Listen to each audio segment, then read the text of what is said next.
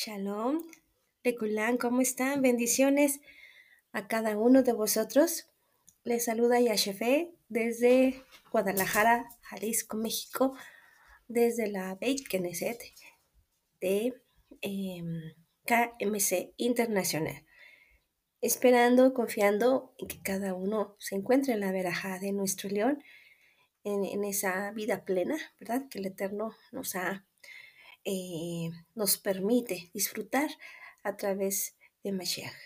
Recordando que la vida plena no es solamente el lado dulce de la vida, sino también inclusive el lado que no es dulce. Y dentro de esa, dentro de, el conocer tanto el dulce como, no lo, como lo no dulce, el Eterno nos permite vivir la plenitud. Entonces, em, pues es nuestro primer eh, programa del 2020, año civil 2020. Entonces, pues, este, vamos a dar inicio con nuestro tema. El día de hoy tenemos lo que es eh, el tema acerca de la tasación que se hacía eh, para las personas o animales cuando querían hacer un voto un voto a Yahweh eh, cuando, por ejemplo, al Eterno le corresponden los primogénitos, animales, este, sin defecto, y en este caso, si la familia se quería quedar con, con el animalito, por decir que fuera el único que tuviera, un ejemplo quizás, entonces en lugar de que esta familia lo entregara entonces se hacía una tasación. Y esa tasación nos habla acerca del valor que le correspondía al animalito por precisamente este em, equivalente a lo que es este ya la medida que se tenía en el templo y de esta manera eh, la familia en lugar de entregar a su animalito en ofrenda. Entonces lo que hacía era que pagaba en plata al templo lo que correspondía. Entonces, vamos a iniciar, si tienen su Torah, los invito, si gustan acompañarme, en el libro de Levítico, capítulo 27, Baikra 27, y vamos precisamente a recordar lo que el Eterno le habló a Moshe, lo que le dijo precisamente para en un momento dado que hubieran estas circunstancias, cómo se podían eh, manejar las cosas. De alguna manera el Eterno, este, siempre conociendo la necesidad, conociendo el corazón, ¿verdad? Nos da opciones. Aquí yo me, me quedé pensando en eso, en cómo el Eterno es... Em, no es un Elohim que simplemente ordena cosas, sino que Él siempre ve por nuestro... Eh, él ordena lo que se tiene que hacer, pero al mismo tiempo da opciones, o sea, permite opciones.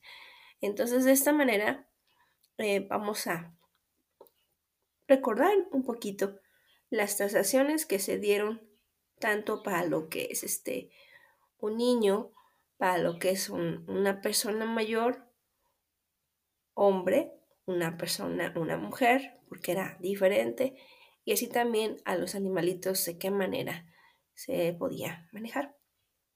Bien, vamos, dice Baikra, capítulo 27.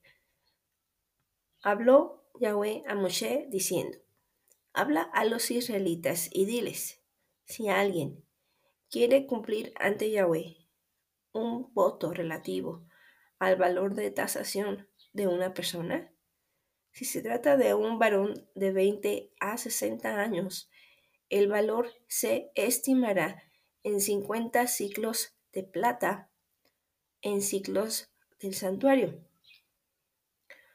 Vemos, ¿verdad?, que una persona varón dice de 20 a 60 años se estimará en 50 ciclos del santuario. Mas si se trata de una mujer, el valor será de 30 ciclos. Entonces aquí nosotros estamos viendo, ¿verdad? Es la misma eh, edad, sin embargo, al ser mujer, en lugar de ser 50 ciclos, aquí serían 30 ciclos. Disminuyen 20 ciclos por ser mujer. En versículo 5, de los 5 a los 20 años, el valor será para varón 20 ciclos, para mujer 10 ciclos. Aquí nosotros podemos recordar, por ejemplo, ¿verdad? Eh, la cantidad de 20 ciclos que a Joseph, Joseph lo, lo vendieron por 20 ciclos, 20 ciclos de plata. Él era un joven joven eh, que seguramente no, no tenía mayor a 20, precisamente por eso lo, le dieron el valor de 20, 20 ciclos de plata. Así también, bueno, a Yeshua. Yeshua, este, si nosotros estamos viendo aquí, aquí, este, el valor, sabemos que Yeshua eh, inició su ministerio a los 33 años. El momento en que inicia su ministerio y termina en, me parece que otros tres años y medio, entonces aquí, em, pues lógicamente, el valor de Yeshua no era, no era 20 monedas de plata. No era 20 monedas de plata, sino que él debía de haber sido 50. 50 en cuenta, ¿verdad? Que, eh, pues, si esas personas tenían un voto que cumplir a Adonai, pero si en un momento dado no les era eh, propicio hacerlo, tenían e, estos que dar esta cantidad en plata de manera de poder quedar a cuentas con Yahweh porque sabemos que de alguna manera se tenía que cumplir el sacrificio. Si no se estaba dando un sacrificio em, perfecto o un servicio estipulado, entonces pues se tenía que compensar de alguna manera, pero se tenía que cumplir. Se tenía que cumplir delante de Yahweh lo que se hubiera prometido. No se podía quedar en cero. Esa es una, eso es una garantía. Entonces, em, ahora bien, dice, vamos a continuar. Ah, dice, mm, de un mes hasta la edad de cinco años, el varón será para niño el valor. Será para niño cinco ciclos de plata, para niña tres ciclos de plata. Entonces son 20, disminuye 20 por ser mujer. Y este, y aquí nos, lo menciona. Eh, para niños serán 5 ciclos, para niñas serán 3 ciclos. De 60 años en adelante, el valor será para varón 15 ciclos, para mujer 10 ciclos entonces ya disminuía, ¿verdad? Disminuía a partir de los 60 años en adelante el valor de una persona, ¿verdad? Lógicamente por sus capacidades eh, ya, ya podía disminuir en cuanto al desempeño. Entonces en ese aspecto ya bajaba también el valor en plata. Para varón eran 15 ciclos y para mujer 10 ciclos. Si uno es tan pobre que no puede pagar esta valoración, presentará a la persona al sacerdote, el cual estimará su valor. El sacerdote la evaluará en proporción a los recursos del oferente. Sí, entonces en este caso, pues mm, si no había el, el medio para poderla dar, lo que es este, la plata, entonces vemos aquí que se iba a presentar el varón delante del sacerdote para que él pues estimara su valor, su valor y, y también de acuerdo al recurso pudiera, pudiera ser tomado. Ahora hablando acerca de el oferente que nos menciona aquí, el oferente es el que ofrece. En este caso es el que va a ofrecer em, ya sea a la persona o ya sea al animal para sacrificio, etc. Ese es el que a ese se le llama el oferente. Y bueno, regresando a lo de los niños, que un, un niño tiene el valor de 5 ciclos de plata y una niña 3 ciclos de plata. Eh, recordé cuando la, historia de, Ana, la mamá de, del profeta Samuel, que ella no podía tener hijos. Estando ella, eh, pues, con la espera, con la espera de, de, poder, de poderse encontrar precisamente con, con esa em, bendición que el Eterno le dio de haber concebido a su hijo, él, ella prometió de que si el Eterno le permitía concebir, que entonces eh, ella iba a ofrecer a su hijo. Una vez que pudiera ser este destetado, ¿verdad? Para que pudiera servir servir a Yahweh. Y pues la verdad fue un ejemplo muy grande, el cual eh, esa, esa, esa madre tuvo a su hijo y cumplió con la palabra a Yahweh. Llevó a su hijo al templo para que pudiera servir desde su niñez. Y sabemos todos que profeta, el profeta Samuel fue un profeta muy muy fiel, comprometido, leal a Yahweh.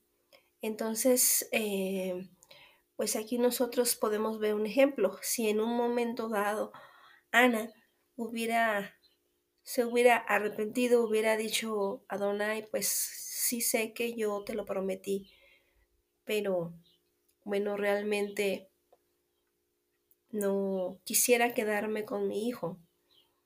En este caso, pues ella pudiera haber optado por esta opción de haber entregado eh, cinco ciclos de plata a lo que es el eterno, a, lo que es el templo. Sin embargo, eh, aun cuando lo pudo haber hecho, ella decidió eh, cumplir con la palabra que el Eterno le había dado. Entonces, eh, pues Baruch Hashem, Baruch Hashem por esos ejemplos tan grandes que nos recuerda la Torah acerca de los compromisos que nosotros hacemos con el Eterno. Entonces dice la palabra que si nosotros hacemos un compromiso con Yahweh, que tratemos y que nos apresuremos a cumplirlo, porque em, es importante que, en este caso, pues la verdad, la verdad eh, sí lo podía haber hecho Ana. Sin embargo, eso, ese era tan, tan grande ese agradecimiento ese, a ese milagro de la vida que ella gustosa cumplió y entregó a su hijo. Entonces, bien, ahora vamos a continuar. Vamos a continuar. Eh, dice, estamos en Baikra, capítulo 27, Levítico 27 para los que se hayan apenas conectado. Les saluda Yeshefe y estamos en el programa de Bamidbar en el desierto. Eh, tenemos entonces aquí, em, dice, si se trata de un animal, versículo 9, que se puede ofrecer a Yahweh como ofrenda, todo lo que se entregue así a Yahweh será cosa sagrada. No se cambiará ni se sustituirá bueno por malo, ni malo por bueno. Y si se sustituye un animal por otro, tanto el permutado como su sustituto serán cosa sagrada.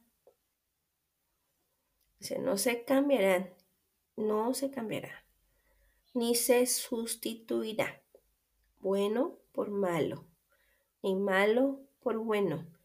Y si se sustituye un animal por otro, tanto el permutado como su sustituto serán cosas sagradas. Todo eso lo iba a valorar el sacerdote, ¿verdad? Eh, el oferente, el que ofrece, iba a llegar con lo que es eh, su, pues la ofrenda, el valor proporcional a lo que sabían que se debía de dar, pero también aquí muestra que si hubiera algún cambio o alguna razón, el sacerdote iba a tomar la última, la última palabra respecto a si lo tomaba, no lo tomaba, en qué condiciones, etcétera, si se hacía un cambio o no. Vamos a continuar. El versículo 11 dice, más si se trata de un animal impuro, de los que no se pueden ofrecer como ofrenda a Yahweh, se presentará el animal al sacerdote, el cual lo tasará según sea bueno o malo y se estará a su tasación, a su valoración. Si uno quiere rescatarlo, añadirá un quinto más a su valuación. Pongamos si, si el animalito eh, pesaba, por ejemplo, 10 ciclos de plata, entonces si se quería rescatar este animalito, tenía que añadir un quinto para eh, a su evaluación, para poder rescatarlo. Si alguno consagra su casa como cosa sagrada a Yahweh, el sacerdote la tasará, según sea buena o mala, conforme a la tasación del sacerdote, así se fijará. Si el que consagró la casa desea rescatarla, añadirá la quinta parte al precio de la tasación y será suya. Entonces, aquí vemos nuevamente, ¿verdad? Que sí se podía rescatar, pero necesitaba dar la quinta parte de su tasación. Si uno consagra parte del campo de su propiedad a Yahweh, será estimado según su sembradura, según lo que esté en siembra, a razón de 50 ciclos de plata por cada carga de cebada de sembradura.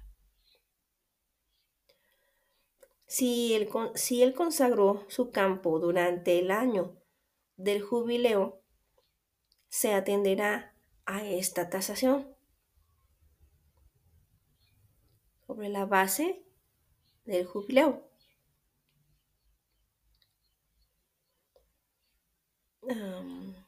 dice, pero si consagra su campo después del jubileo, el sacerdote calculará su precio a razón de los años que quedan hasta el año del jubileo y lo descontará de la tasación.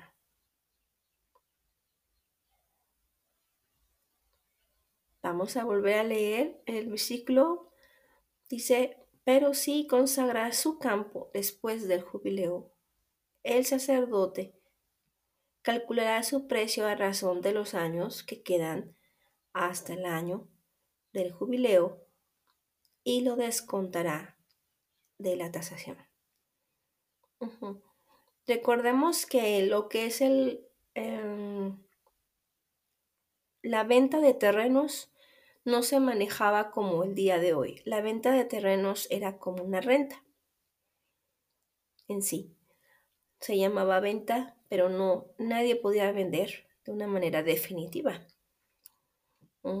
Porque la tierra es de Yahweh.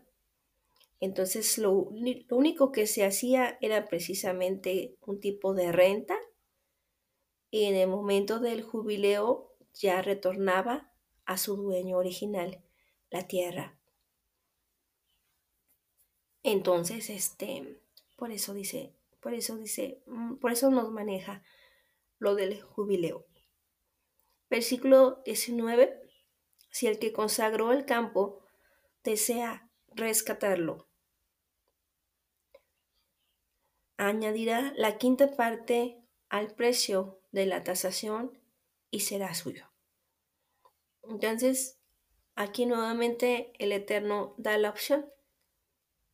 Si el que consagró el campo desea rescatarlo, añadirá la quinta parte al precio de la tasación y será suyo.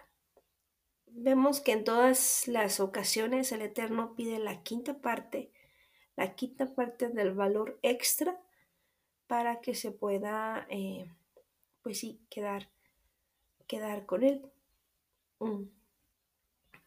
En este caso, mm, bueno, vamos a continuar.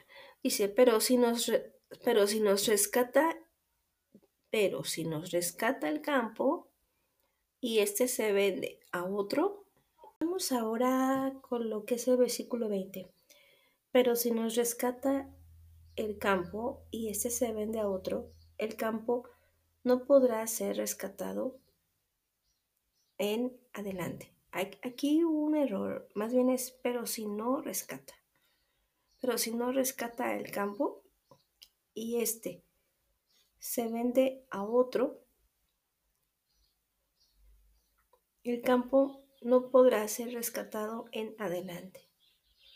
Ese campo, cuando quede libre en el jubileo, será consagrado a Yahweh como campo de anatema y será propiedad del sacerdote. Si alguno consagra a Yahweh un campo que compró, y que no forma parte de su propiedad, el sacerdote calculará el importe de su valor hasta el año del jubileo y él pagará ese mismo día la suma de la tasación como cosa sagrada de Yahweh. El año del jubileo volverá el campo al vendedor, al que pertenece como propiedad de la tierra. Toda tasación se hará en ciclos del santuario. Veinte óvulos equivalen a un ciclo. Nadie, sin embargo, podrá consagrar los primogénitos de su ganado, que ya por ser tales pertenecen a Yahweh, sean del ganado mayor o del menor. Pertenecen a Yahweh.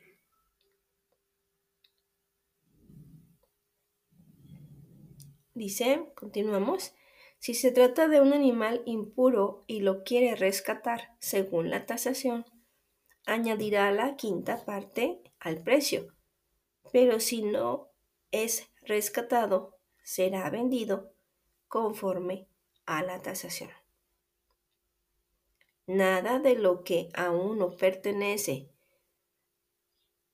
hombre, animal o campo de su propiedad, que haya sido consagrado a Yahweh con anatema, podrá venderse ni rescatarse. Todo anatema es cosa sacratísima para Yahweh.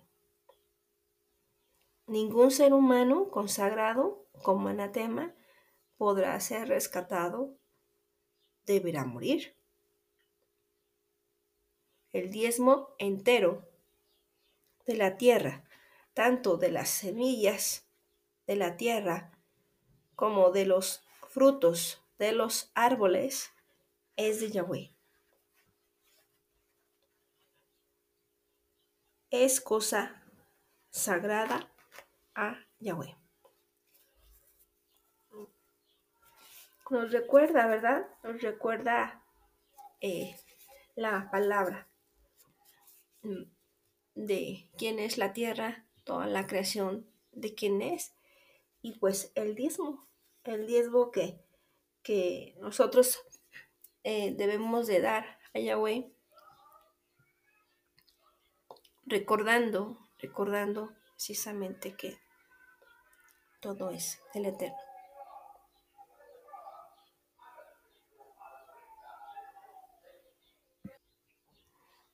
Slija, una disculpa por todo el ruido que, se ha estado escuchando. Este. Eh, bien, hay mucho ruido en la calle.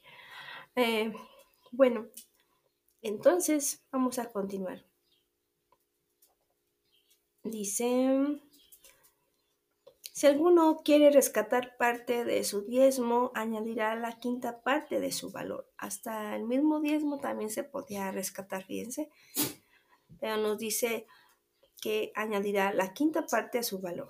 Luego dice, todo diezmo de ganado mayor o menor, es decir, cada décima cabeza que pasa bajo el callado será cosa sagrada de Yahweh todo diezmo de ganado mayor o menor, es decir, cada décima cabeza que pasa bajo el callado será cosa sagrada de Yahweh. No se escogerá entre animal bueno o malo, ni se le puede sustituir. Y si se hace cambio, tanto el animal permitido como su sustituto serán cosas sagradas no podrán ser rescatados. Estas, estos son los mandamientos que Yahweh encomendó a Moshe para los hijos de Israel en el monte Sinaí. Aquí nosotros pues estamos eh, viendo que el tema de la tasación, porque em, precisamente porque había que pagar. Había que pagar una cuota. ¿Por qué? Porque el sacrificio de Yeshua todavía no se había realizado. Entonces, el Eterno pedía sacrificios, el Eterno pedía ciertos servicios. Entonces, eh, si no se, hacían, se tenían que pagar con plata, dependiendo de lo que era el valor de cada persona, edad, género, o de igual manera también eh, si era un animalito, la situación que el animalito tenía. Y de acuerdo a eso, entonces se hacía lo que era el, em, pues sí, eh, eh, la, la, tasación, la valoración por parte del sacerdote. Pero esto a qué nos lleva precisamente a ver cómo realmente nosotros necesitábamos de esa salvación de Yeshua. Lo único que nos trae a nosotros es ver que no somos nada, que realmente lo, poco que somos eh, está valorado en una tasación de plata, en ciclos de plata. Entonces, eh, que realmente nosotros, pues, necesitábamos a ese sacrificio de Mashiach en nuestras vidas, porque si no en estos tiempos tendríamos que estarlo haciendo. Tendríamos que continuar con los sacrificios y demás. Y esa era la manera en que el Eterno ponía orden, orden y, podía estar un poquito más tranquilo porque eran em, sacrificios que de alguna manera suavizaban un poquito la relación con Yahweh al, llevarse a cabo. Baikra precisamente nos ha ayudado para poder darnos cuenta de lo drástico que era anteriormente manejar la situación con el Eterno para poder estar con una relación ante Yahweh, la forma en que se tenían que hacer las cosas. Hemos visto diferentes, diferentes ejemplos, diferentes formas en las cuales se tenía que manejar, pero esto era siempre precisamente para poder manejar el grado de, calidad, el grado de, de rigidez que había, porque la ley es santa y el Eterno es Kadosh, Kadosh, Kadosh, y en nuestra naturaleza no podíamos, no podíamos estar nada más así y poder estar eh, eh, tranquilos o, o confiados. No, tenía que haber una forma de, de poder calmar al Eterno y era precisamente a través de sus sacrificios, a través de esos pactos que el el Eterno hacía con su pueblo para poder manejar una relación. Esto, todo esto que leemos, que recordamos el día de hoy y hemos recordado durante más programas de Bamidbar, pues lo único que hace es concientizarnos a cada uno de nosotros en cuanto a lo que vale el sacrificio de Mashiach y que nuestra vida, bendito Adoní, que nos permite conocer, que nos está permitiendo conocer esa salvación, esa forma de poder tener em, lo más preciado que es eh, a Yeshua y tener una forma de, poder estar, estar con Él en buenos términos, ¿verdad? Em, y pues a mí me gustaría, por último, leer rápidamente lo que es la historia de Ana, en la cual tenemos unos minutos solamente poder leer ese ejemplo de esta mujer. Y está en Primera de Samuel capítulo 1 y dice así. Hubo un hombre de Ramatayim, sufita de la montaña de Efraín, que se llamaba Elcana, hijo de Jeroham, hijo de Eliú hijo de Tohu, hijo de Suf, Efraimita. Tenía dos mujeres, una se llamaba Ana y la otra Penina. Penina tenía hijos, pero Ana no los tenía.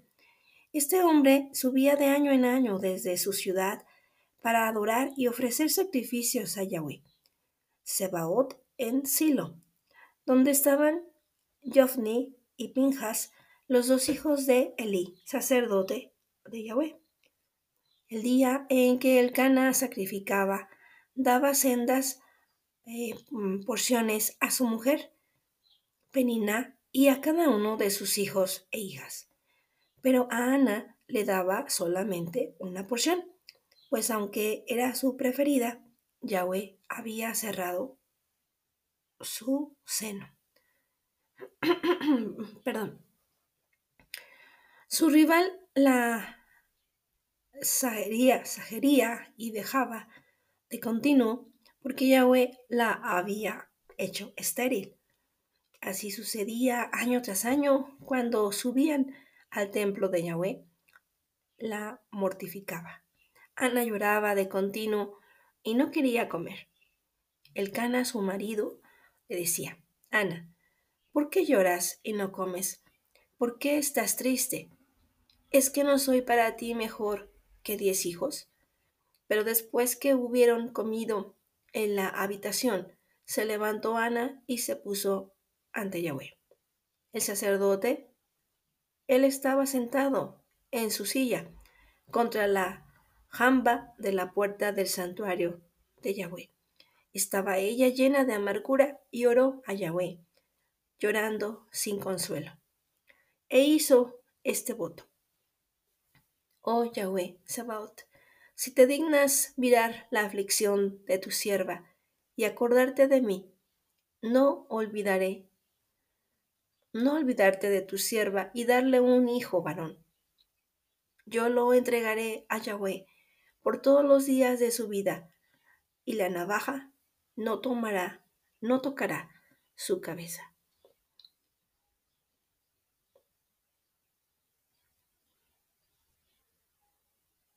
Ah, perdón, es que se me movió el versículo.